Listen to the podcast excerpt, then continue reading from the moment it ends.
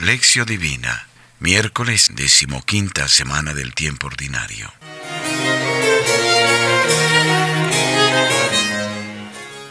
Oración inicial. Oración. Oh Dios, que muestras la luz de tu verdad a los que andan extraviados, para que puedan volver al buen camino. Concede a todos los cristianos rechazar lo que es indigno de este nombre y cumplir cuanto en él se significa. Por Jesucristo nuestro Señor. Amén.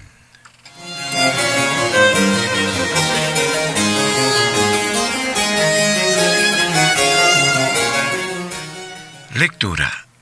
Lección. Proclamación del Santo Evangelio según San Mateo, capítulo 11, versículos 25 al 27.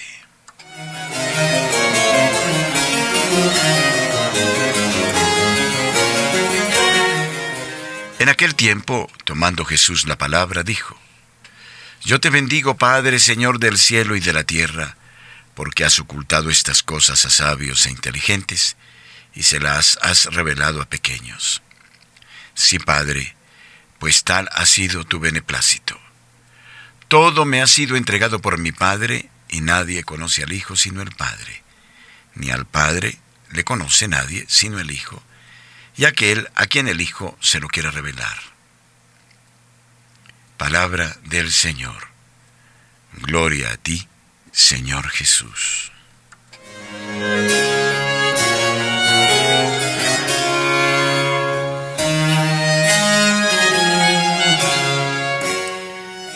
Reflexión, meditación.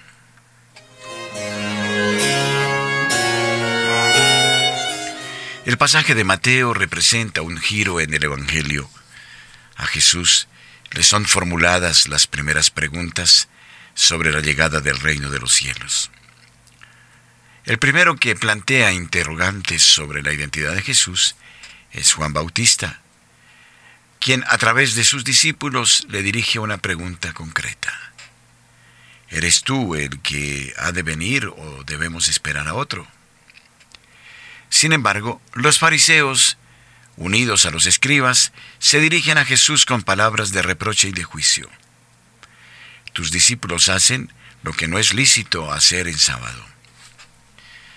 Hasta el momento, en los capítulos 1 al 10, la llegada del reino de los eh, cielos en la persona de Jesús no parecía encontrar obstáculos, pero a partir del capítulo 11 empiezan a aparecer dificultades muchos empiezan a tomar posición ante la persona de Jesús. A veces es objeto de escándalo, de caída. Esta generación, en el sentido de descendencia humana, no tiene una actitud de acogida hacia el reino que viene. Las ciudades situadas a lo largo del lago no se convierten. Se desencadena una verdadera controversia sobre el comportamiento de Jesús. Capítulo 12. Más aún, se empieza a pensar cómo eliminarlo. Este es el clima de desconfianza y de contestación en el que Mateo enmarca nuestro pasaje. Ahora ha llegado el momento de interrogarse sobre la actividad de Jesús. ¿Cómo interpretar la obra de Cristo? ¿Cómo explicar estas acciones taumatúrgicas? Los interrogantes tocan la cuestión crucial de la mesianidad de Jesús. Mientras tanto, las obras mesiánicas de Jesús ponen bajo juicio no solo a esta generación, sino también a las ciudades del entorno del lago, que no se han convertido al llegar el reino en la persona de Jesús.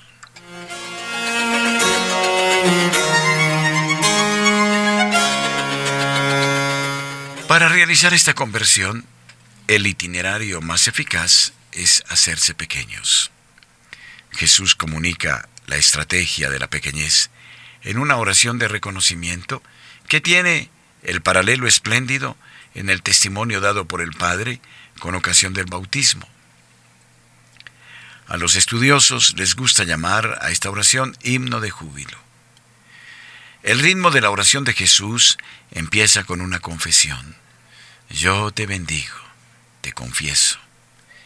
Esta expresión introductoria le da mucha solemnidad a la palabra de Jesús.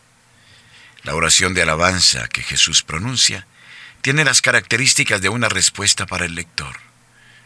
Jesús se dirige a Dios con la expresión Señor del cielo y de la tierra, es decir, a Dios como creador y custodio del mundo.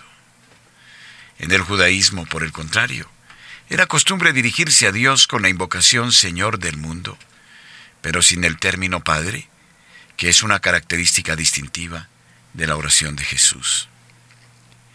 El motivo de la alabanza es la revelación de Dios, porque has ocultado, has revelado. Este esconder referido a los sabios e inteligentes afecta a los escribas y fariseos considerados como totalmente cerrados y hostiles a la llegada del reino. Se revela a los pequeños. El término griego dice niños, a los que aún no hablan.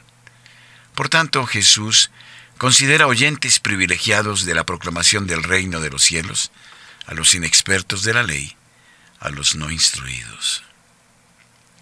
¿Cuáles son estas cosas que se ocultan o revelan? El contenido de este revelar u ocultar es Jesús, el Hijo de Dios, quien revela al Padre. Es claro, para el lector, que el revelarse de Dios va inseparablemente unido a la persona de Jesús, a su palabra, a sus acciones mesiánicas. Él es quien permite el revelarse de Dios y no la ley o los hechos que presagiaban el tiempo final.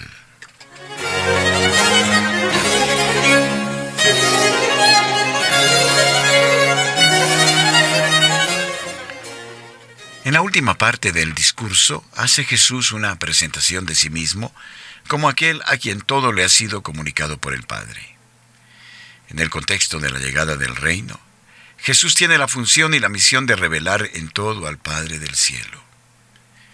En esta función y misión, Él recibe la totalidad del poder y del saber, y la autoridad para juzgar.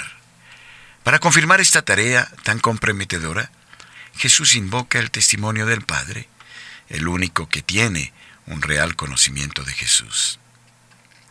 Nadie conoce al Hijo sino el Padre, y viceversa. Nadie conoce al Padre sino el Hijo. El testimonio del Padre es insustituible para que la dignidad única de Jesús como Hijo sea entendida por sus discípulos. Se afirma, además, la exclusividad de Jesús en el revelar al Padre. Así lo afirmaba el Evangelio de Juan. A Dios nadie lo ha visto jamás. El Hijo único que está en el seno del Padre, Él lo ha contado. En síntesis, el evangelista hace entender a sus lectores que el revelarse de Dios acontece a través del Hijo. Es más, el Hijo revela al Padre a quien quiere.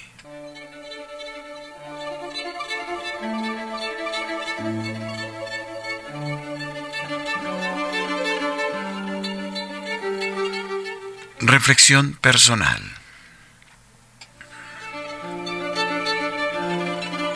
¿Sientes en la oración la necesidad de expresar al Padre todo tu agradecimiento por los dones derramados en tu vida?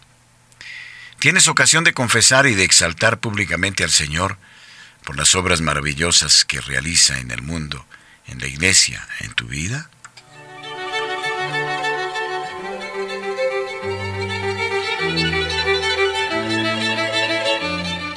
En tu búsqueda de Dios, ¿pones tu confianza en tu saber e inteligencia o te dejas guiar por la sabiduría de Dios? ¿Qué atención prestas a tu relación con Jesús? ¿Escuchas su palabra? ¿Tienes eh, sus mismos sentimientos para descubrir su fisonomía como hijo del Padre del cielo?